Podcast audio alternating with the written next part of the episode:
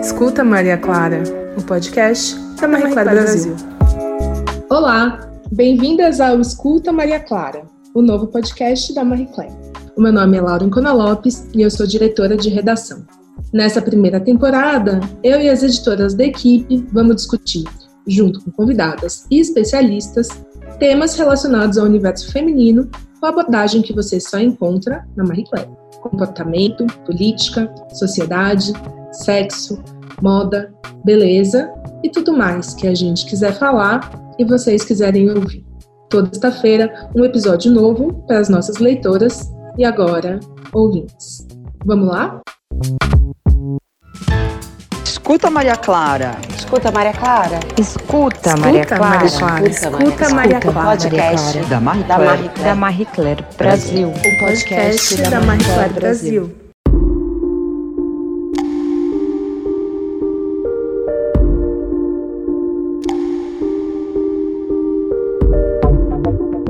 O assunto de hoje não é fácil de tratar, mas é essencial que a gente possa conversar sobre ele, que certamente já atingiu muitas de nós. A gente vai falar sobre relacionamentos abusivos invisíveis, se é que a gente pode usar essa expressão. A gente está falando daquele que não deixa necessariamente o olho roxo, nem faz a vizinha chamar a polícia, mas mina a nossa autoestima, a nossa vida pessoal, a nossa vida profissional, familiar. Por isso é tão importante falar sobre ele. E que bom que a gente tem visto cada vez mais espaço para esse tipo de discussão no Brasil, embora os casos ainda aconteçam aos milhões. Para discutir esse tema com a gente, eu chamo um time muito especial. Recebo aqui a Glamour Garcia, atriz de teatro, do cinema, da TV, revelação do ano em 2019, quando também foi capa da Marie Claire na nossa edição especial de dezembro. Seja muito bem-vinda, Glamour. Obrigada, muito, muito, muito obrigada. É uma honra estar aqui. Sempre é uma honra estar na Interface Marie Claire, estar aqui no Escuta Maria Clara. Acho que esse é um assunto muito caro para todas nós, principalmente porque vou começar aqui fazendo uma provocação. Quais são os limites hoje em dia do que é visível e invisível? Uma linha muito tênue, muito tênue em todos os sentidos, no que é comunicação, no que é agressão e no que são as nossas vivências. Temos também uma grande especialista no tema, uma grande estudiosa sobre o assunto, a psicanalista e doutora em psicologia Manuela Xavier. A Manu tem um canal potente no Instagram e no YouTube, onde muitas vezes discute relacionamentos abusivos. Oi, Manu. Olá, estou muito feliz de estar aqui para a gente falar sobre esse tema que é tão importante, que é tão urgente e que acho que a gente tem que estar atenta a por que, que a gente tem falado tanto sobre isso numa fase em que se fala tanto sobre empoderamento feminino, sobre independência da mulher, por que, que a gente está falando mais sobre relacionamentos abusivos? Será que eles estão acontecendo mais? Ou será que a gente está podendo falar mais? Será que existe relação entre a, a, os novos tempos e todo o avanço do feminismo com o aumento de relatos sobre o caso de relacionamento abusivo? Então, acho que essa é uma, uma, uma pergunta importante. Que bom, estou aqui. Fico feliz de estar aqui nesse, nessa, nessa roda de mulheres incríveis. E por fim, a nossa editora de comportamento e sociedade, a Natasha Cortez. A Nath é responsável pela cobertura e denúncia de casos como esse na revista e no nosso site também. Oi, Nath. Oi, Laura. Quero cumprimentar, antes de tudo, a Manu e a Glamour. Agradecer pela presença delas hoje na gravação desse podcast, mas especialmente pela disponibilidade delas em tratar de um assunto que, pessoalmente, acredito, exige de nós mulheres coragem. Né? É um, são assuntos e temas que, que tocam pessoalmente muitas de nós e tocam em, em lugares de dor mesmo. Eu acredito que muitas mulheres vão se identificar com a nossa conversa e que muitas mulheres vão poder, inclusive, analisar seus próprios relacionamentos, os relacionamentos que já tiveram e até mesmo os relacionamentos em que estão agora. Acho que, que vamos poder pensar muito juntas. Sobre essa provocação que já, obviamente, me colocou num lugar muito provocativo, né?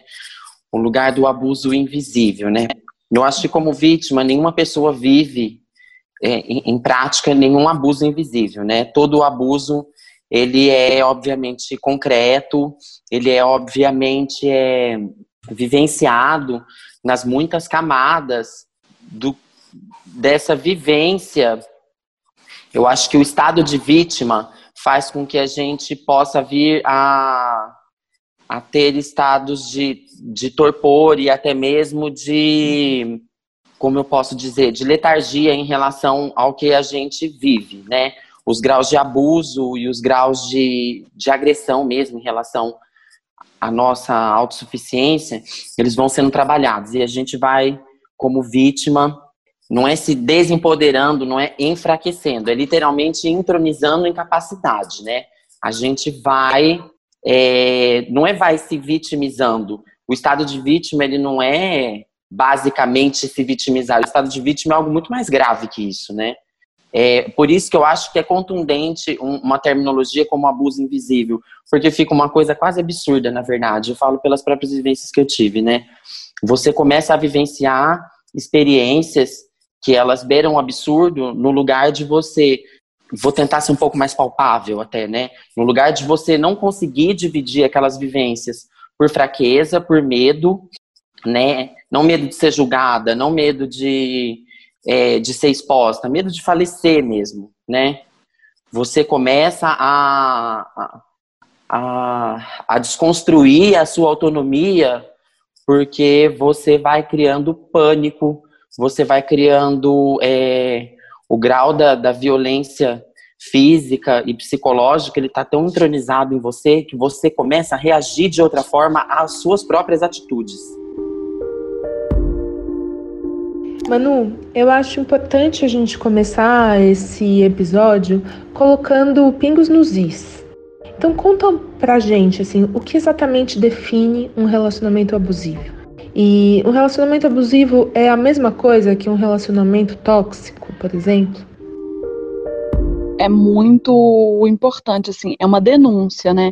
Acho que teve um efeito para mim, né, Glamour, assim, a, sua fala, é, porque me levou para lugares é, disso, de assim, é, não era invisível eu, enquanto alguém que viveu uma relação abusiva, me levou para lugares. É, não era invisível.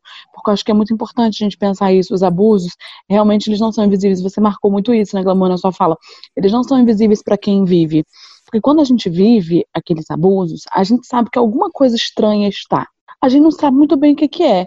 E às vezes a gente acha que é a gente. A gente acha que é a gente que é chata demais, a gente que errou, a gente que está culpado. Tem um elefante branco na sala. E ele não é invisível mas ele é naturalizado, aquelas ações são naturalizadas e a gente tende a achar que é normal. Então, como que a gente vê que ele não é invisível? Por isso que eu digo que a fala da Glamour foi uma denúncia muito pungente, porque depois, depois, quando tudo se, se, se, se abre um campo de assim, aquilo foi uma violência, seja quando vem o tapa, seja quando vem a agressão, seja quando vem uma traição e que tudo se descobre, a gente vai juntando as peças.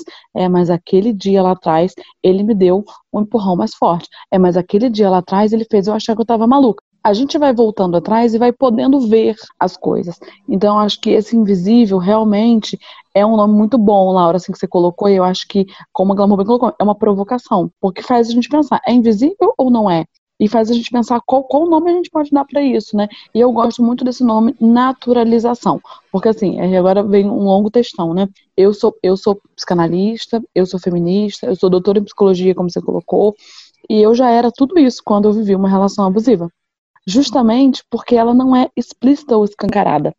Não está escrito na cara do cara que ele é abusivo. O abuso, ele não é um tapa que o cara dá na sua cara. Isso é a última fase do relacionamento abusivo antes das agressões propriamente ditas que culminarão num feminicídio. E a gente precisa pensar todas as camadas anteriores, né? E assim, não tem nada, não tem nada, enquanto mulheres, não tem nada que nos proteja de viver uma relação assim.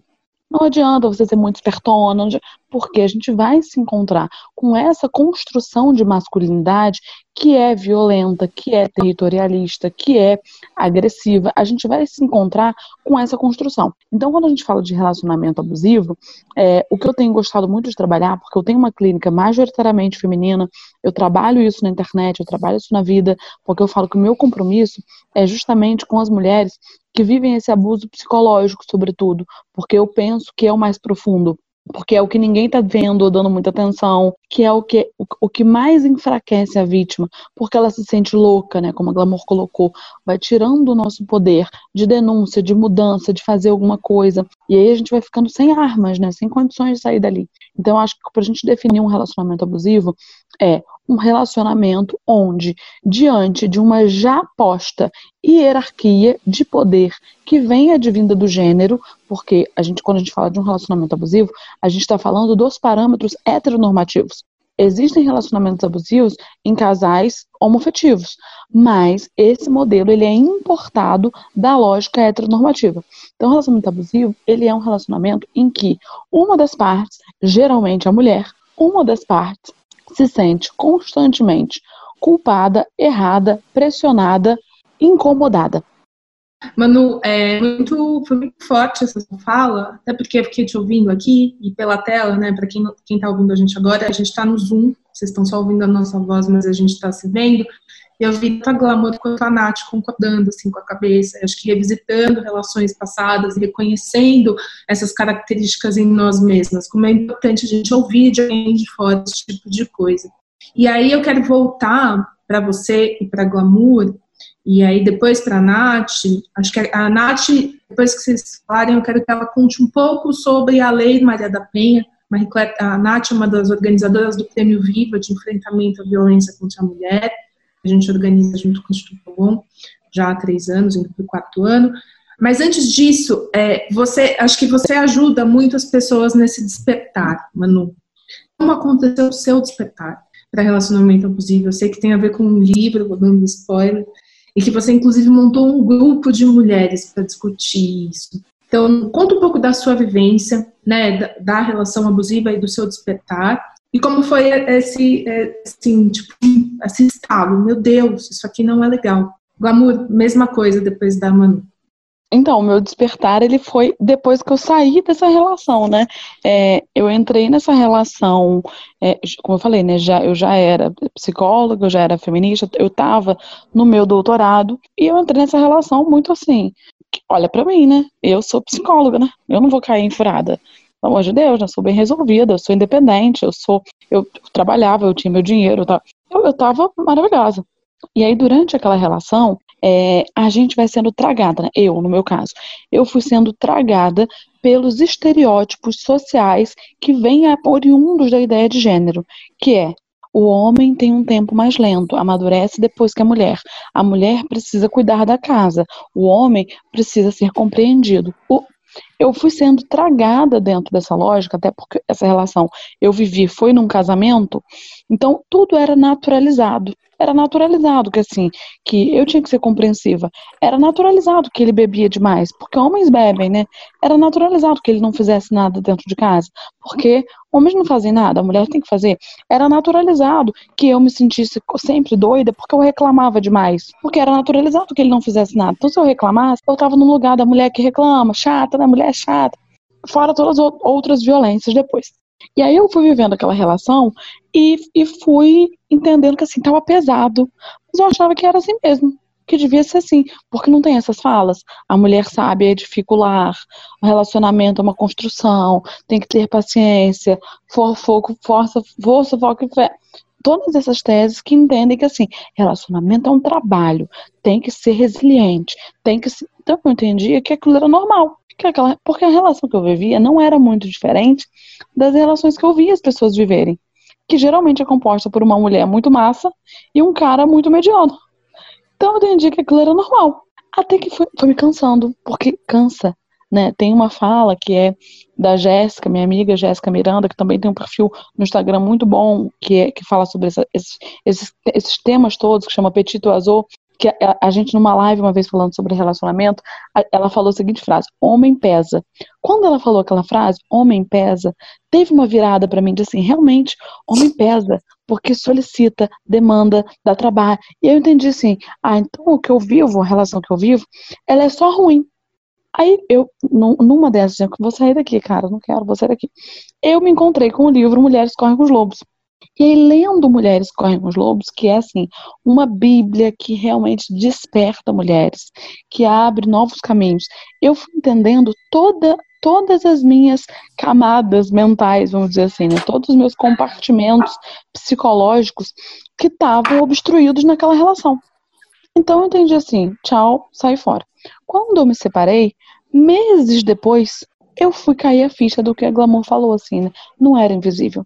Eu fui cair a ficha porque eu vi que eu tava me sentindo viva, ativa, potente, forte. Eu vi, ué, aquilo que eu vigi tava muito estranho, porque eu não era eu. E aí, como que a gente vai voltando a, a, a cena, né? A gente vai rebobinando essa, essas lembranças. E aí, ali eu entendi.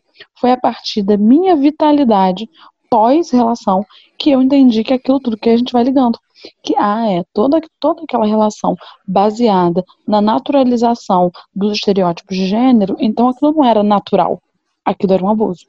Manu, isso é serviço público, de verdade, assim, eu, eu te ouvindo, né, assim, pensando, eu sou divorciada, me separei há quatro anos, tive uma relação depois que, assim, eu tô vendo, tá preenchendo todas as caixinhas, e que quando eu terminei, eu pensei, nossa, que alívio, que, que alívio, né? É isso, assim, você tem uma. Você acha que você gosta muito do cara, e aí de repente você termina, você sente um alívio.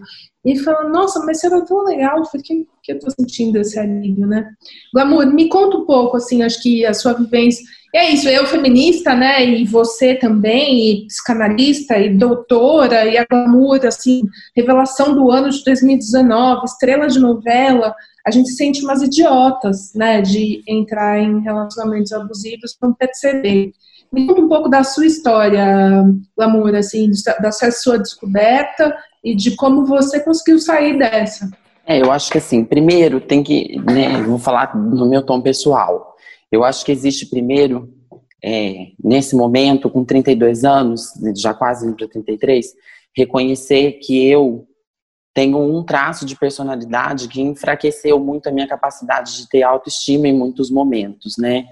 Acho que muitas das minhas vivências fizeram com que eu me enfraquecesse no meu lugar de me fortalecer a autoestima.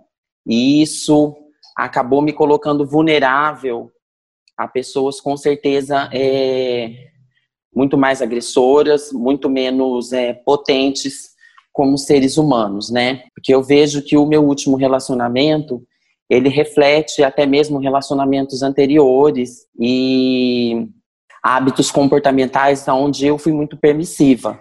Só, só assim, essa vivência que você diz é porque você é uma mulher trans? Eu acredito que sim. Você eu acredito percebe? que muito, eu acredito que muito vem sim de uma construção ainda de eu ser, por mais que eu seja até protagonista de muitas conquistas, como artista, como pessoa, de muitas conquistas, é, eu seja é, protagonista e participe de todo esse diálogo que a arte e a sociedade têm feito, é, eu ainda sou de um tempo histórico que, é, poxa, discussões não existiam, vivências muito menos, e a construção subjetiva das pessoas ela era muito diferente. Então, assim, eu já sinto que houve um espaço pessoal onde eu, é, onde a minha autoestima era muito baixa e ela ficou, ela ficou vulnerável, literalmente, a esse espaço do machismo, da misoginia, da agressão sendo confundida como carinho, né, da humilhação sendo confundida como atenção. Existe todo um sistema é, machista que naturaliza muitas das nossas vivências, né? Não digo só como mulher trans, digo como mulher em si. Eu falo isso porque eu vejo das vivências dos meus relacionamentos, né? Do último, que foi um relacionamento extremamente trágico mesmo, em relação ao que pode se tornar um relacionamento abusivo e violento, até mesmo os anteriores, que já eram abusivos, sim. Hoje, eu, como uma mulher consciente, sei, eles eram abusivos. Assim, pelo que você está contando aqui nessa história, pelo que eu já li, inclusive nas, nas matérias de Marie Claire, é, o que fez você perceber, de fato, o abuso todo que você vivia foi a escalada do abuso para uma violência física. Foi Sim. isso? Foi a partir desse momento que você entendeu tudo que você tinha vivido, não só nessa, como nessas relações anteriores. Então, esse foi é, um marco, né? E como se recuperar a partir disso, assim, como como é. a, imagino que ela segue se recuperando a sua autoestima, né?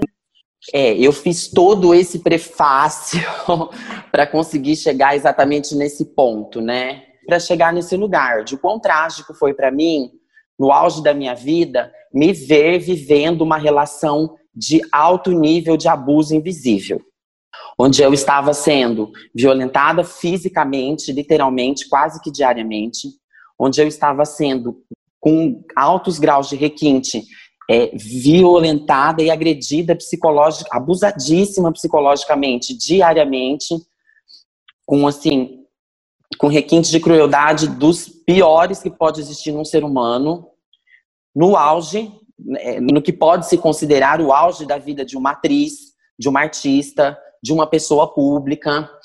É, tudo isso, né, na minha vivência, pelo menos pessoal, vindo do último relacionamento, né, que foi não só o mais trágico, mas o mais polêmico em relação à minha trajetória, à minha pessoa pública, a tudo que se tem em relação a mim dentro desse assunto, é, me pegou mesmo já começar falando sobre abuso invisível, porque eu sinto que é, foi muito isso que eu vivi, né? Eu tinha uma, eu estava vivendo uma vivência muito massacrante. Até hoje é muito polêmico e muito polemizado é, porque eu não expandi é, a minha vivência, a minha figura pública naquele momento, porque eu não tinha condição psicológica, né? E aquilo foi se tornando invisível, por que, que eu digo? Porque eu comecei não só a, não, a, a quase não ter mais relações, a me fechar dentro do prospecto de tristeza e dor que eu tinha, por não conseguir contemplar a relação que eu acreditava ser a grande é, que ser, ser a grande ser o ponto focal da minha vida e de repente o que eu acreditava ser o ponto focal da minha vida se transformou numa grande tragédia, porque evoluiu para a etapa física realmente. De repente começaram a ocorrer episódios de violência física muito grave. Nos primeiros eu ainda é, fiquei atônita, não tinha reação. Primeiro física mesmo, não tinha força para reagir, por mais que eu tentasse e tentei, obviamente, me defender. Aquilo me assustou, me apavorou, me amedrontou, e eu respondi com medo, pavor e pânico, tentando preservar a minha vida. Mas esses episódios tomaram uma força maior, eles começaram a ficar literalmente públicos, começaram a envolver as pessoas à minha volta no sentido de vizinhança, amigos, começaram a, eles começaram a ser divididos, eles começaram a sair da minha intimidade simplesmente. Eles começaram a ser eles começaram a ter testemunhas desses episódios e isso começou a envolver mais camadas do meu psicológico. Eu comecei a ficar cada vez mais abalada, cada vez. E aí é onde eu acho que começa, já tinha começado, obviamente, mas aí é onde eu sinto que realmente degringolou meu psicológico de uma forma que não tinha mais volta, pelo menos naquele momento. Eu era uma vítima muito vítima mesmo, né? Ele vinha sempre me acessando, eu sempre muito frágil, então assim eu ainda vivi pelo menos uns dois, três meses de um processo de afastamento, porque eu não conseguia me desligar psicologicamente daquele processo de tortura. Eu não conseguia, tá? aquilo estava muito forte em mim. Eu, mesmo que fosse humilhante, mesmo que fosse doloroso, mesmo que fosse completamente viol eh, violentador, eu ainda estava dependente daquilo. Eu ainda precisava daquela devolutiva. Até que teve um momento em que as pessoas tiveram que agir mesmo de uma forma mais brutal. Eu agradeço a Deus que, te, que houve esse tipo de reação. Glamour, eu acho que aqui eu vou chamar a Manu e a Nath. Pode chamar, acho é, que o seu testemunho, agora. O testemunho, precisamos é, agora. O te, seu testemunho é muito, seu testemunho é muito emocionante, toca muito a gente. É, e eu acho que de certa maneira você se sente mal por não ter conseguido se afastar antes, mas aqui eu acho que a, a Nath, sob o ponto de vista de ter estado com muitas vítimas de diversos tipos de violência no viva, e a Manu, com a experiência clínica dela, podem te contar que isso que você conta pra gente agora é muito comum. É a regra do relacionamento abusivo, não é, Manu? Não conseguir sair dele é, muito, é, é, é, muito clássico isso, assim, essa coisa de dependência, em que a gente fica se sentindo idiota, né? É, eu, tava, eu tava comentando isso agora, né, recentemente, nessa, nessa história do, do, do Nego do Borel e da Duda Reis, em que a gente viu aí o, o expose das mensagens, e as pessoas, gente, que absurdo! Que absurdo! É, é, olha como ela tava falando com ele normal Gente, leva um tempo para você entender que não, eu não vou topar mais isso, não vou aceitar mais isso, para introjetar essa raiva que a primeira fase que vem quando você acorda é raiva. É assim, raiva de você, raiva do outro, raiva de quem estava perto e não te tirou dali. Depois vem um sentimento de tristeza, e aí depois vem um, um sentimento de, de daquilo se estruturar, assim, e é isso, foi. É, mas a, a, relação abusiva, ela é uma dinâmica, né? Eu acho que é interessante a, a Glamour tá falando da vivência dela enquanto uma mulher trans, porque é isso, né? Assim, ela é uma mulher trans, eu sou uma mulher cis e vivemos relações abusivas. Eu gravei uma vez um podcast com a Carol de Niterói, a MC Carol de Niterói, e foi sobre relacionamento abusivo. E aí, nesse, nessa conversa, a gente estava falando mais, mais explicitamente, assim, os exemplos. Quais foram os abusos que a gente viveu?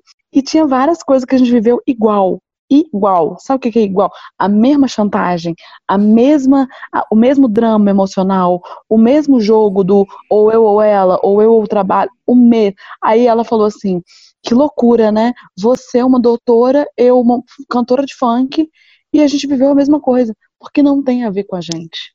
Não tem a ver com a gente, não tem a ver com eu, Manuela, pessoa física, glamour, pessoa física. Tem a ver com a nossa condição de ser mulher é essa marca do feminino que determina esse ódio, né? Por isso que a gente fala tanto de misoginia.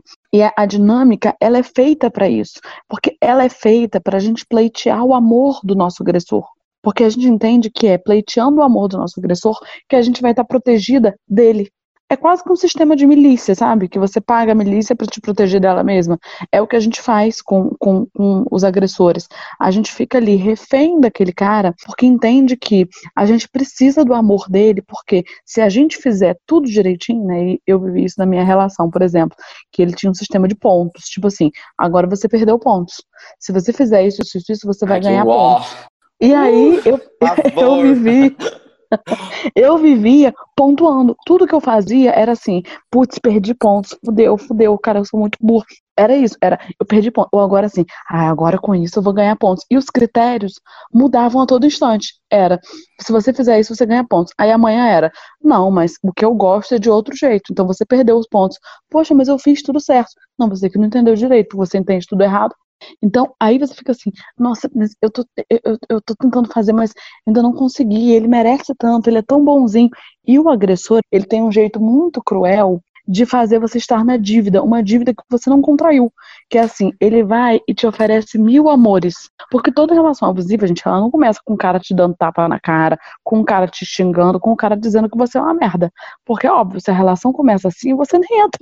A relação abusiva ela começa sempre com muito amor, é sempre com excessos de demonstração de amor, com excessos de carinho, com você é a mulher da minha vida, né? Eu falo, né? Que tem algumas frases que assim, ouviu essa frase? Corre, corre, corre.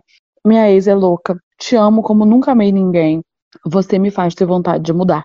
São as três frases que descrevem o abusador. Então, o cara falou uma das três, você corre que é perigoso. Porque ele, ele vai te fazer você se sentir especial. Porque qual que é a dinâmica da relação abusiva? O cara ele te coloca num pedestal. Então ele te coloca no pedestal que você é única, você é especial, por você eu mudo, nunca te amei, nunca amei como ninguém amei você. Ele te coloca nesse lugar. Para quê? Para depois te tirar. Ele não te coloca porque você tá nesse lugar. Ele te coloca para te tirar, porque ele sabe que ele vai te tirar. E aí, o que, que ele faz? Poxa, você não é mais como antigamente. Você não me ama igual antes. Você não bota a declaração no Facebook igual antes. Você não, não se arruma mais igual antes quando a gente começou a namorar. Você... Aí ele começa a te tirar daquele lugar. Mas você nunca prometeu nada a ele. Você estava apenas existindo. Então, quando o cara começa a te tirar daquele lugar, você fica na pira da aprovação daquele cara. E é assim que vai se desenhando a dependência emocional, junto com outros, outros fatores que também são os pilares de uma relação abusiva, que o primeiro é o isolamento. Tem a coisa da baixa autoestima, que eu acho que a gente pode dedicar um, um capítulo só a falar disso, porque. Única e é, exclusivamente, né? Porque esse é o maior fator. E da onde que vem a baixa autoestima, né? Assim, é, é, é social, porque a sociedade coloca mulheres nesse lugar de baixa autoestima. Ela é setorizada a partir de certas epistemologias, porque, por exemplo, como a Glamour falou, a mulher trans, ela vai viver uma vivência de baixa autoestima, porque ela vai sofrer mil transfobias ao longo da vida, que ela vai, vai se sentir quando ela encontra alguém ainda bem, que sorte que eu tive que encontrei esse homem, que sorte que ele me aceitou. A mulher preta, a mesma coisa. A mulher gorda, a mesma coisa. A mulher com deficiência, a mesma coisa. São certas epistemologias, certos lugares sociais que vão fazer essas mulheres vulneráveis em termos de autoestima, porque a sociedade já as coloca nesse lugar de marginalidade. Mas a mulher que está dentro do padrão, e aí a gente tem Duda Reis, a gente tem. Que é mais padrão do que Duda Reis? A mulher loura, branca, olhos claros, rica, de uma família rica. Não tem nada que nos proteja. É a condição de ser mulher. Quando você perguntou como é que foi sair, né? Como é que foi notar, como é que foi perceber e se desvencilhar dessa situação?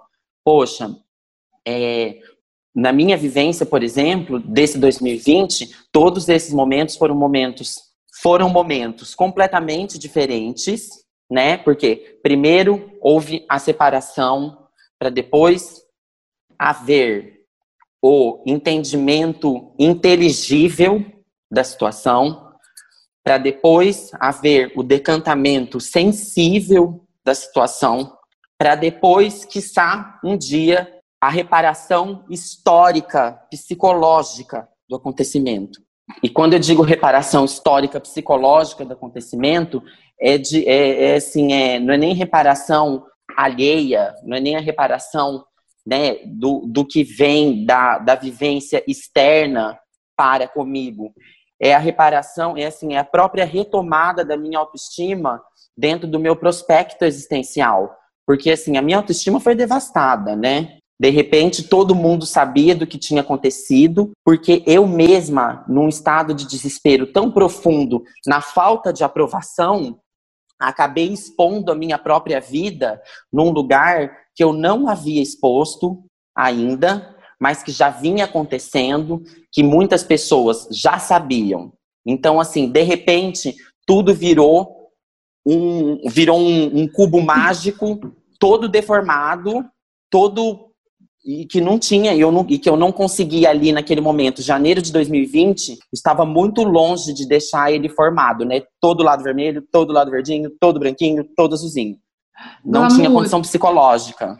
Glamour, você não denunciou, né? Ou chegou a denunciar depois? Eu denunciei pela primeira vez em janeiro de 2020, né? Fui, fiz a minha primeira BO. denúncia. Fiz o meu primeiro BO em janeiro de 2020. O primeiro de muitos que eu vinha fazer em 2020 porque o processo de, de assédio e de, e de acesso à minha vida se tornou uma perseguição assim, se tornou um jogo de terror, se tornou um jogo de terror que aconteceu Você conseguiu... todo o ano. Isso Você se transformou num processo protetivas? gigantesco. Eu tenho uma medida protetiva contra ele. Desde maio. Maio? Abril? Maio, abril. Não estou lembrando agora se foi final de abril, começo de maio. Posso checar aqui. Mas desde então eu tenho uma medida protetiva. Eu não o vejo fisicamente desde janeiro, mas assim, desde janeiro de 2020 até não não até abril, ele continuou isso como prática muito, na verdade até agora, ele continua, faz um ano que ele tem essa prática. Mas ele tem a prática agora do abuso digital, né? Um abuso assim, um pouco que ele já era com o que ele é, já era um o Nego do Borel assim, também não pode entrar em contato sim, com a Duda ele era um abusador né? de um requinte muito cruel. Mas como abusador digital, ele se tornou o maior monstro que eu conheci na história da humanidade. Eu já achava ele um monstro. Gente, ele me decepou, ele me bateu, ele me agrediu de muitas formas. Eu fui espancada, assim, várias vezes. Mas, assim, vou te falar, o que ele faz no digital é que hoje eu tô psicologicamente muito mais preparada para viver tudo isso. Mas o que ele faz no digital, eu confesso, gente, eu tiro o chapéu. Eu falo, nossa, gente, como uma pessoa é capaz de, de chegar nesse requinte existencial de vivência mesmo, de vivência de psicopatia. Pronto, cheguei na palavra que eu queria chegar, que eu venho construindo dentro do nosso podcast. É, me, me toca especialmente, assim, você ter relatado casos muito graves de agressão física, mas o que parece te doer mais, e me corrija se eu estiver errada, é de fato essa agressão digital póstuma, né? Depois que vocês se separaram, isso te mexe muito com você até hoje. E aí eu quero jogar para a Nath, porque eu acho que a gente tem um trabalho aí importante de serviço, de utilidade pública mesmo, para quem está nos ouvindo, para contar um pouco da vivência dela no Prêmio Viva, né? Trabalhando, assim, além das muitas mulheres que já sofreram vários Obrigada, Nath. entrevistou, ela acompanha muito de perto é, a vida dessas mulheres na entrega do Prêmio Viva e as mulheres que lutam contra, que enfrentam essa violência da mulher. Então, é, quais são as medidas cabíveis? Como é esse ciclo da violência, Nath? É, no caso, assim, a Glamour falou que as violências começaram, físicas começaram a acontecer em janeiro de 2020. Foi no mês que você estava na capa da revista, que você estava ganhando prêmio no Faustão de Mulher do Ano. Isso a Manu vai poder falar muito também é, o quão a ascensão da mulher, a, o brilho da mulher incomoda esse abusador. Vai lá. Foi muito, foi muito importante que você citou o Prêmio Viva, Lau. Mas antes eu queria voltar rapidinho na, rapidinho na Lei Maria da Penha, que a Manu citou. É uma lei muito elogiada por mecanismos internacionais, assim, é considerada uma lei exemplar, mas ao mesmo tempo é uma lei bastante criticada na prática. É, e daí, por isso que o Prêmio Viva faz tanto sentido, né? Que o prêmio, a gente está na, a gente terminou a terceira edição, fez, produziu a terceira edição do prêmio em 2020, vamos para a quarta edição em 2021, e é um prêmio que coloca o foco em projetos liderados por mulheres que tentam mitigar a violência de gênero. E daí a gente tem todo tipo de projeto, projeto que é, combate o feminicídio, aos projetos de educação, e tem uma categoria especial muito interessante que chama Eles por Elas, que é uma categoria, é a única categoria em que a gente premia homens, homens com projetos voltados para a educação de homens. E eu acho que o que tem de mais interessante no Viva é que na falta de mecanismos oficiais para combater a violência de gênero, a gente tem assim um, dezenas de milhares de mecanismos extraoficiais liderados por mulheres que realmente fazem um trabalho de muito de impacto muito efetivo. Acho que é o nosso maior orgulho em fazer esse projeto junto com o Instituto Avon. Então, queria devolver para Manu, citando essa categoria do Prêmio Viva, Eles por Elas, por que, que eu estou devolvendo para Manu? A Manu, no final do ano passado, no segundo semestre, é, produziu um curso para homens, né? Só podiam homens se inscrever é, para falar sobre masculinidade tóxica. Manu, como eles enxergam, como os homens enxergam os abusos que eles reproduzem? Eles têm consciência dos abusos? Então, essa experiência de fazer, é, eu chamei de eu chamei de discurso, né? discurso diz um tracinho curso, porque não era um curso que eu não podia ensinar nada para eles e que era discursivo, porque os abusos eles são discursivos, porque eles estão na língua quando a gente está num grupo majoritariamente feminino e a gente precisa falar no plural masculino. Então o abuso ele é discursivo e é discursivo porque é estrutural.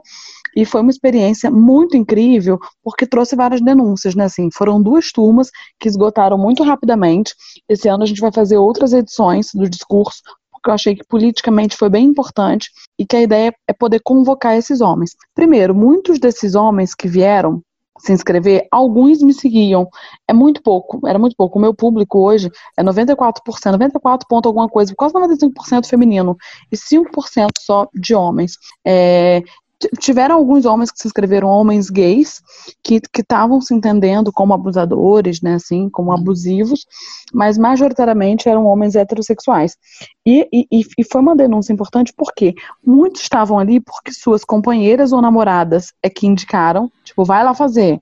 Alguns estavam ali entendendo aquilo como um grande golpe, assim, de ah, eu vou fazer, minha namorada mandou, eu não queria, mas estou aqui porque ela, porque ela quis. É, que, eu, que eu fizesse. Quase como uma coisa dele fazer aquilo ali obrigado, sabe assim? Que depois, certamente, é óbvio que o cara ia cobrar, né? Assim, da namorada. Tipo assim, eu já fui até naquele curso. Então, ali, e, e, e, e a gente propôs muitas coisas. Eles fizeram um grupo de WhatsApp depois daquilo ali, e trocaram textos, enfim. Eram homens que estavam numa posição diferente, né? Porque estavam numa posição de querer se debruçar sobre aquilo, de se interrogar. Não é, aquilo ali não é o padrão. E mesmo aqueles homens que estavam numa posição de se interrogar, denunciavam esse funcionamento maternal da relação, que é, por que que esses caras seguem Tiago Leifert? Por que que esses caras seguem Galvão Bueno e não segue Manuela Xavier? Porque eles têm que me seguir. Os homens precisam me seguir, porque eles têm que entender o que, que as mulheres têm a dizer. Os homens precisam seguir os projetos de mulheres para entender o que, as mulheres têm a dizer sobre os abusos. Então, co como que esses homens eles chegaram ali até aquele curso que eles acharam ótimo, muito massa, em que eles puderam ter acesso a uma visão que eles não tinham, né? Enquanto eu falava coisas, eles ficavam assim: "Nossa, caramba, nunca pensei nisso. Nossa, isso isso é violento. É, não, não pode fazer isso não. É, sério que é ruim? A, a mulher se sente assim como se fosse a primeira vez que eles estavam ouvindo aquilo ali. E assim, por que, que eles chegaram ali? Porque as companheiras fizeram. Então, assim, quando, quando essa, eu ecoo essa frase da Jéssica, que homem pesa, é isso. É por que, que esses homens não procuraram por conta própria o mesmo Google que eles usam para pesquisar? Como consertar o motor do carro? Que horas passa o jogo no pay-per-view? Por que eles não jogam o que é masculinidade tóxica? Porque não interessa a eles, porque eles estão sendo beneficiados desse sistema. Então, acho que, que nessa, essa experiência com homens, e eu acho que realmente a gente precisa dos homens como aliados, porque quando eu digo que o abuso é uma estrutura, e uma estrutura social cheia de cúmplices, porque existe a aliança masculina, e eles fazem esse pacto narcísico entre eles, porque entende que todos estão mais ou menos no mesmo lugar. Então, precisa reproduzir essa coisa da broderagem né, assim, dessa aliança masculina que vai proteger os homens. Não importa quanto isso custe para as mulheres. É porque se se trata de um jogo, de uma hierarquia de poder, em que o homem precisa o tempo inteiro demonstrar o poder dele sobre a mulher, é óbvio que quando ela minimamente sair daquilo ali, ela vai ser punida, é uma forma de lembrar ela assim, o seu lugar não é aqui. É uma forma de rebaixar a mulher a um lugar que é de humilhação, de pequenez, de dependência.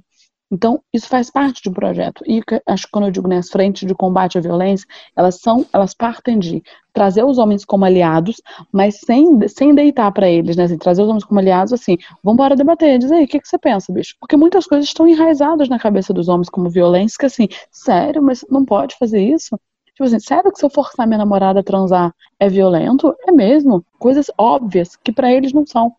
Então, assim, tá na hora de acordar, 2021. E um combate aqui em relação às mulheres, que foi o que me orientou depois, que são coletivos que a gente precisa ter. Porque, assim, essa mulher, às vezes, muitas mulheres estão em relações abusivas por dependência financeira. Porque elas não têm um emprego, elas não têm uma, elas não têm uma carreira, porque muitas vezes são os homens que tiram elas desse lugar, né? Assim, ah, tem um filho, então fala assim, ah, precisa, né? O que a gente vai pagar de creche é o que você ganha de salário, então fica em casa. Ou, ah, gostaria tanto que você ficasse em casa. Então, essa mulher não tem, não tem independência financeira. Essa mulher não tem um laço com pessoas. Não tem um grupo de amigas, não tem um grupo que ela possa trocar. Essa mulher ela não tem é, é, acesso a uma consultoria jurídica. Então, a partir disso, eu fui estabelecendo, né, junto com outras mulheres, coletivos. Né? Então, a gente tem hoje o Escuta Ética, que é um coletivo de psicólogas que atende mulheres, atende mulheres em condição de vulnerabilidade e vítimas de violência. A gente tem o Nós Seguras, que é um coletivo de advogadas que atende, presta assessoria e apoio jurídico a mulheres em situação de violência. A gente tem o Agora Delas, que é um coletivo de mulheres empresárias, cientistas sociais, várias mulheres, várias formações que estão ali educando e profissionalizando mulheres para que elas possam ter condições de ter uma independência financeira.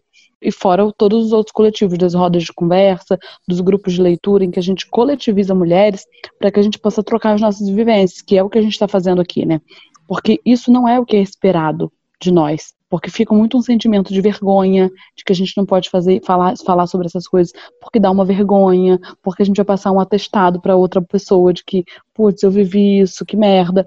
A gente quer sempre vender os louros, né? É isso, a vida do Instagram, que tudo é lindo, perfeito, maravilhoso, todo mundo bem casado.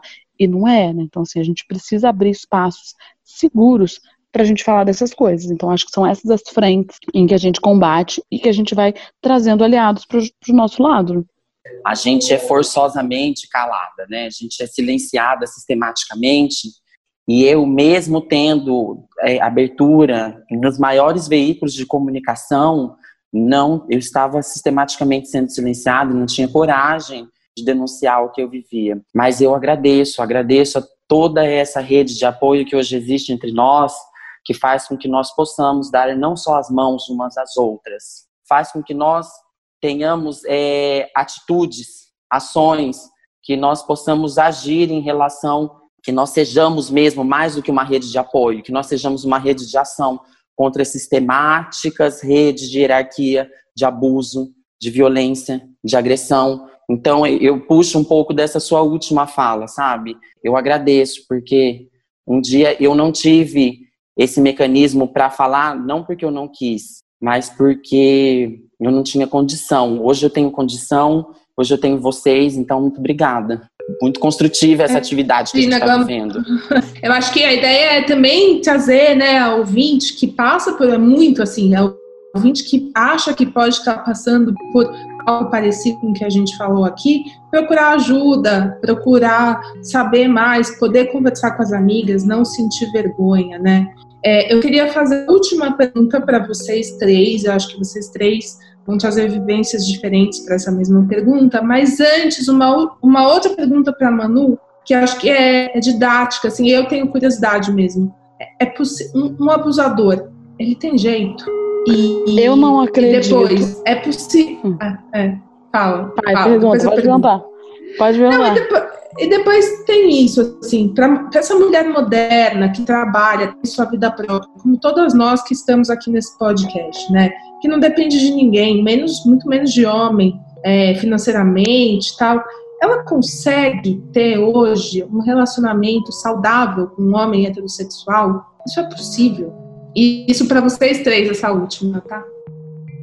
Não acredito que existe reforma, que existe melhora, que existe tratamento para um abusador.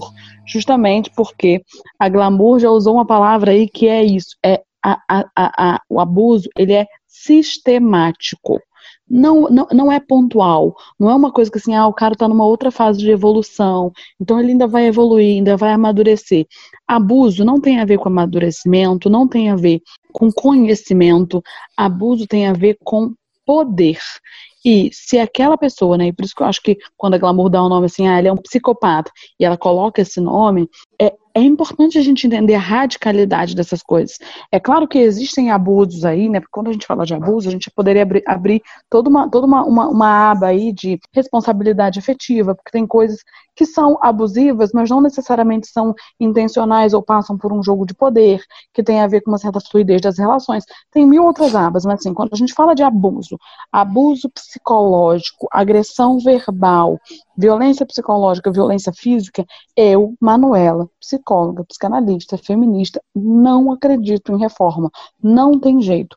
A solução para esses caras é realmente assim, o isolamento. Eu acho que a solução é a gente fazer uma grande rede de exposição em que a gente possa dizer, olha, por isso que eu acho que esse movimento é tão importante, né? A gente viu isso, por exemplo, com Arthur Aguiar, quando a Maíra denunciou ali, né, que viveu um relacionamento abusivo, várias outras mulheres foram falar. A gente viu isso com aquele Fred Elboni, quando ele, quando, quando a Su foi falar, né, quando a Suzane foi falar sobre aquele abuso, várias outras ex foram falar também. Quando a gente está vendo com o Nego do Borel, quando a Duda se levanta para falar, várias outras mulheres. Então, só isso, já, e já trouxe três exemplos, hein?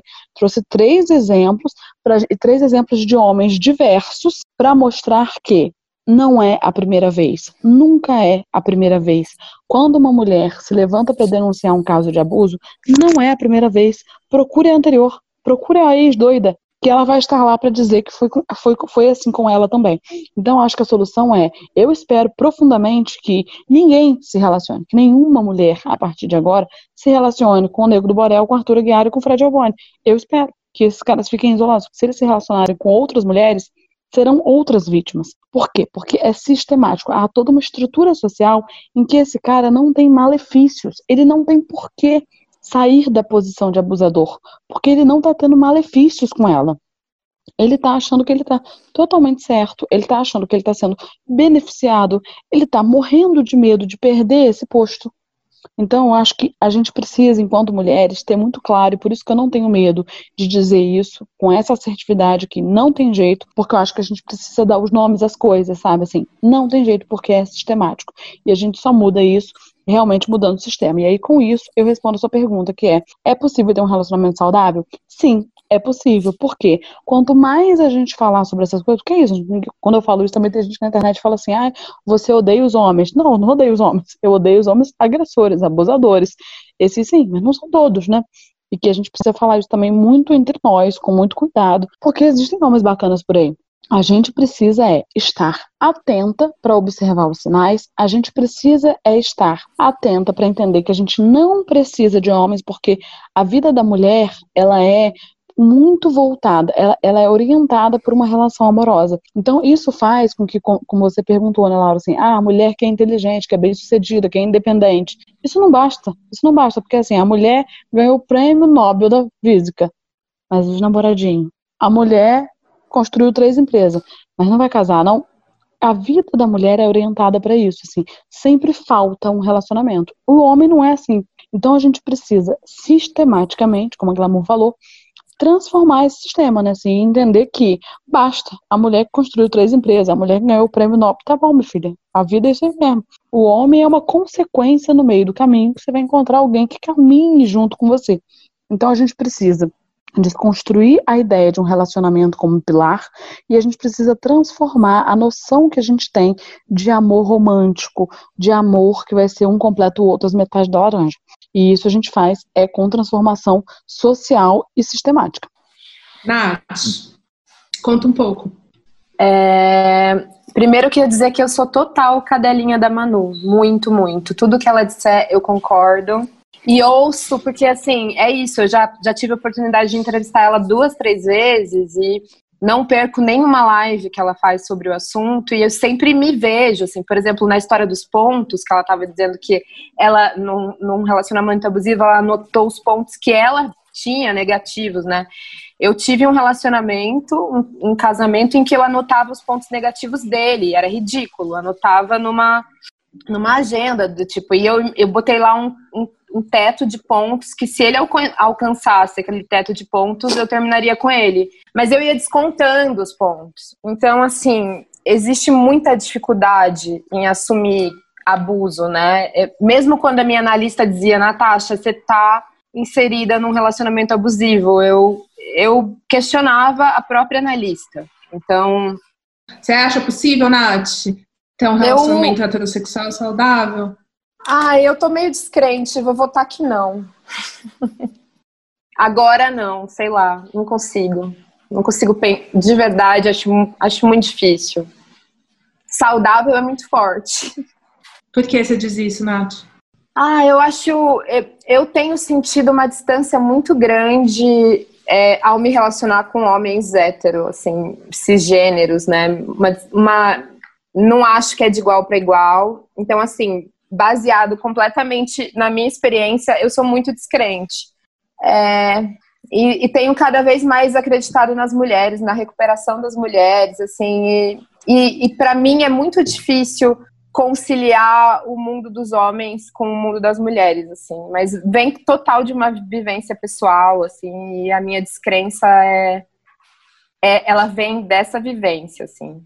Ouço muito isso de muitas amigas também, Nath. Você tá não está nem um pouco sozinha, na sua opinião.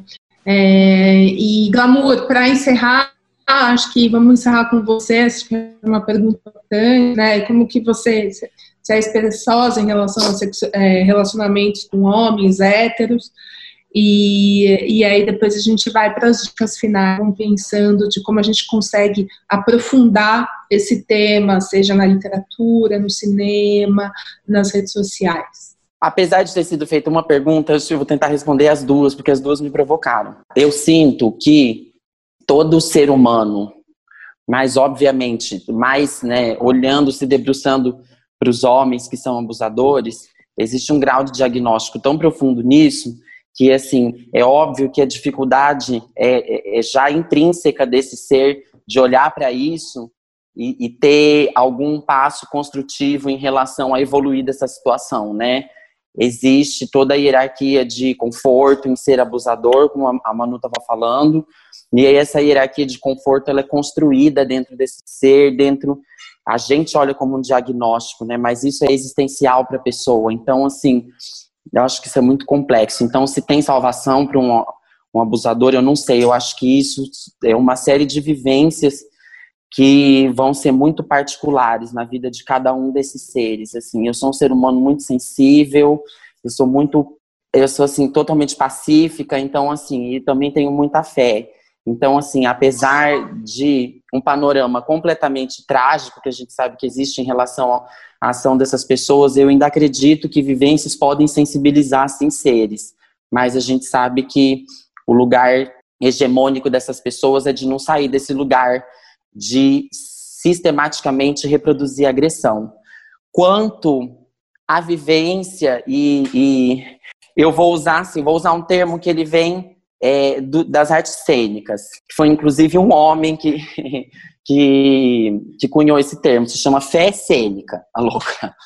É, eu vou usar esse termo, eu tenho fé cênica nesse atual momento da minha vida, de que é possível sim se relacionar com homens heterossexuais, ainda baseado agora num, num, novo momento onde eu crio, eu busco muita paz, eu busco novos, novas relações humanas, estou tentando desentronizar toda forma de violência e agressão das relações humanas que eu vivo, sejam profissionais, sejam pessoais, sejam artísticas. Estou tentando desentronizar qualquer forma de abuso que eu consiga detectar, seja da minha ação em relação às pessoas, ou seja, claro que com mais delicadeza, porque eu sempre sou assim, mas das pessoas em relação a mim. Mas eu acredito que sim, mas eu ainda acho que existe um conforto social muito conivente em relação aos boys. Eu acho que a gente precisa dar uma chacoalhada aí, dar um alto baile de realidade nos caras. Eu acho que eles precisam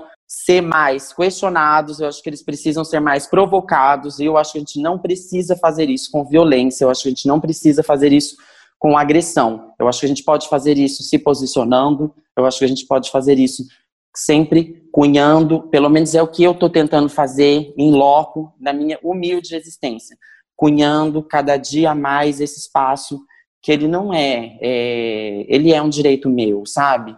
Cunhando esse lugar onde eu consigo tatear as minhas conquistas, onde eu consigo tatear e dividir também essas relações humanas, porque ainda tem um grau muito grande de conivência de toda a sociedade em, em pequenos em pequenos poderes que o machismo traz ainda, né? Tem esse mecanismo do pequeno poder do homem em relação às nossas vivências cotidianas. Eu acho que aí está uma quebra que a gente pode ir fundo bastante na sociedade. Basicamente, é o fim do patriarcado que a gente quer, né? Acho que está bem acordado aqui com essa fala final da Glamour. Com os boy lixo! É, é, queridas, eu queria agradecer muitíssimo a participação de vocês embora o tema seja muito difícil, pesado, tenha mexido com a gente enquanto a gente fala, acho que mexe com a gente na nossa vida, no nosso dia a dia também. Acho que foi muito esclarecedor, foi um serviço de utilidade pública e também é quase uma sessão de terapia, principalmente a gente está com a Manu aqui na, na sala com a gente. É, eu aproveitei. Muito obrigada a vocês todas por estarem aqui. E eu queria, só para finalizar, que vocês dessem, assim, falassem um pouco dos arrobas de vocês, onde que as pessoas podem, quem tá, as nossas ouvintes podem encontrar vocês, e também dar uma dica final para a gente se aprofundar no assunto. É, eu vou passar a bola para a Nath, mas antes eu vou querer dar uma minha muito rápida e, e muito simples, que é o Bom Dia Verônica, que é essa série nova da Netflix com a Taina Miller, e eu pensei nela, já tinha pensado em outras coisas para falar, mas quando a Manu disse é, um dos aspectos do relacionamento abusivo é fazer você romper com o, seu círculo de amigos e familiares. A gente vê um caso muito forte disso com a Camila Morgado ali. Você vai que o negócio vai sendo construído aos poucos. Então me, me pegou, assim, foi uma coisa que é uma série deliciosa, 100% nacional, baseada num livro escrito por uma mulher que cobre true crime. Então, é uma dica de maratonar no sábado, foi o que eu fiz. Uhum. Nath. É um Instagram, arroba um socorro à meia-noite, que basicamente trata de relação abusiva em todas as suas frentes, assim, em todos os seus níveis, e, e além de discutir o assunto, traz muitos serviços, assim.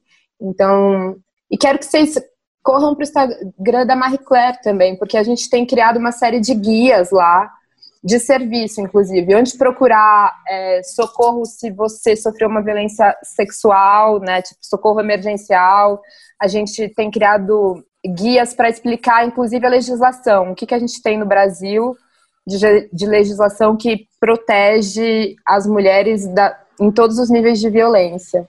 E acho que é isso. E sigam a Manu. Então, Manu, vamos lá, Manu. Então, vocês podem, vocês podem me achar lá no meu arroba, arroba Manuela Xavier, que é onde eu falo tudo, muito, falo muito de relacionamento abusivo e muito assim. A minha pegada é fazer arqueologia das coisas, assim, entender, pera, vamos pegar o fio e entender onde começa. Geralmente onde dá ruim é onde tem algum homem branco, cis, hétero. É o ponto onde dá ruim. Em todas as coisas, qualquer que seja, seja uma discussão política, econômica, mediática, de entretenimento, a gente precisa problematizar porque as coisas da vida elas vão denunciando um funcionamento geral. Então, lá no meu Instagram eu falo muito sobre relacionamento, sobre comportamento, sobre cultura e tudo isso sob a luz da, da crítica ao patriarcado, como você colocou, né? E, e, e, fazendo esse trabalho aí de emancipação das mulheres, né? Emancipação e despertar das mulheres. Vocês podem me achar também lá no podcast, eu também tenho um podcast que chama Alcateia Psicanalítica, e lá tem vários episódios sobre relacionamento abusivo, tem várias, várias. É, é, tem, tem, tem, tem podcasts em, em parceria com mulheres que vão falar sobre isso também. É, e a dica, como você falou, a dica que eu deixo para as mulheres é leiam o livro Mulheres Correm com os Lobos. Porque esse livro convoca muito, convoca esse despertar, convoca esse encontro íntimo consigo mesmo. É um livro que foi muito tomado aí pela via do sagrado feminino, pela... e que eu tenho uma leitura dirigida desse livro, que lá pelo meu Instagram vocês conseguem encontrar onde é que ela está. É... Fala é um livro que dela, traz... fala, Manu. Fala da Alcateia, fala também. Faz propaganda que é importante para os nossos ouvintes. É muito legal. É que eu tenho, eu tenho esse projeto com mulheres que a gente vai fazendo as leituras dirigidas. E é uma leitura dirigida terapêutica, que a gente começou com Mulheres que Correm com os Lobos, que é uma leitura que hoje ela já está sendo vendida separadamente, você vê os vídeos onde, onde você tiver. E a gente fez uma primeira edição dela que era com roda de conversa com outras mulheres. Depois a gente fez a leitura do mito da beleza, para a gente entender também e descolonizar os nossos corpos, né? Assim, desse lugar que vai retirando a nossa autoestima a partir da nossa aparência, enfim. E agora a gente está com outro projeto de leitura dirigida que é Alcateia Feminista, que é esse projeto que eu coloco muito que é o coração da coisa, né? Assim, da gente se agrupar, de fazer essa reunião de mulheres plurais, de mulheres, cada uma com a sua vivência. E nessa leitura, a gente vai ler quatro livros fundamentais para o feminismo. E a diferença da nossa leitura é que é uma leitura terapêutica e uma leitura participativa. Então, um domingo por mês, a gente tem lives em que a gente troca relatos, todo mundo faz a live com a câmera aberta do Zoom, e aí a gente conversa e troca relato e fala sobre o livro. E aí a gente sempre faz umas lives surpresas para a gente falar de temas que estão em voga. Por exemplo, agora acabou de sair a lista do Big Brother. Eu vi aqui enquanto eu falava com vocês saiu a lista do Big Brother. Então, assim, já, já, temos coisas para problematizar. Então, a gente vai abrindo essas redes, assim, de conversa e problematização. Então, é, me, me, me, achem lá. Tem o arroba Alcateia Feminista também. Então, vocês vão saber mais sobre esse projeto, como que tá, quais são os livros, quais são as problematizações que a gente está levantando a partir daí.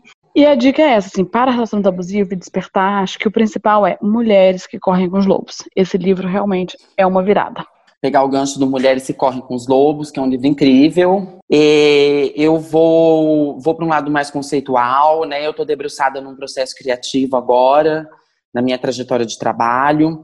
Então, a indicação que eu faço, que eu acho que é uma das autoras que mais trabalhou, eu vou bem para um lado conceitual mesmo. Acho que uma das autoras que mais trabalhou de forma é, na nossa, se assim posso dizer, alta literatura, a hierarquia, o machismo, a misoginia, com certeza foi Hilda Hilst. Eu estou num projeto de pesquisa sobre a Hilda, então eu indico a obra de Hilda Hilst em muitos, né, em muitos dos seus títulos, é, onde ela realmente critica de forma intensa, agressiva e, e, e forte esse lugar de opressão, né, do homem em relação à mulher, do masculino em relação ao feminino, da misoginia, do machismo e de quanto essas, esses espaços eles são completamente construtores da nossa sociedade. A Hilda faz uma crítica, né, a todo o processo social que ela viveu através dessa linha tênue, né, da agressão consecutiva, né, que o machismo é. O machismo é uma agressão sistemática que, por enquanto, é eterna, infelizmente. Enquanto a gente não, não, quebrar esse ciclo, acho que a Hilda trouxe muito isso nas obras dela. e pelo menos é uma interpretação minha. Esse ciclo precisa ser quebrado através de ações nossas, sejam elas intelectuais, sejam elas artísticas e sejam elas também cotidianas. Então fica aqui a minha indicação de literatura da Hilda Hilst. Muito legal, uma ótima dica. Cada vez que vocês citam mulheres autoras e tal, eu fico pensando, nossa, não tem vida o suficiente para a gente tanto de bons livros escritos por mulheres, né? Que bom que a gente tem falado muito sobre isso, dividido esse conhecimento. Então, queria agradecer muito a participação de vocês. É, foi um episódio mais longo do que a gente imaginou também, mas é, é, isso. Acho que esse foi o primeiro episódio, a gente podia fazer uma série sobre isso. Então, muito obrigada, Manu, muito obrigada, Glamour, muito obrigada, Nath, não só pelo, pelo conhecimento que vocês passaram aqui, mas pela entrega nos depoimentos mais e na sinceridade também e generosidade. Obrigada.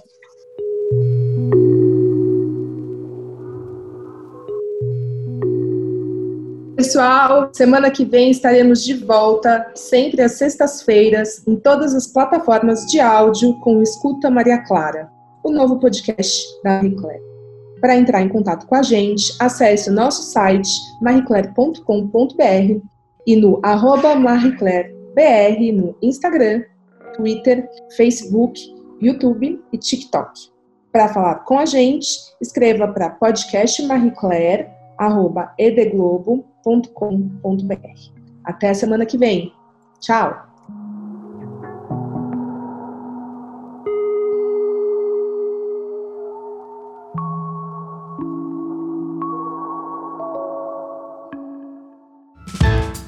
Escuta, Maria Clara. Escuta, Maria Clara. Escuta, Maria Clara. Escuta, Maria Clara. Podcast da Marie Claire. Da Marie Claire Brasil. O podcast da Marie Claire Brasil.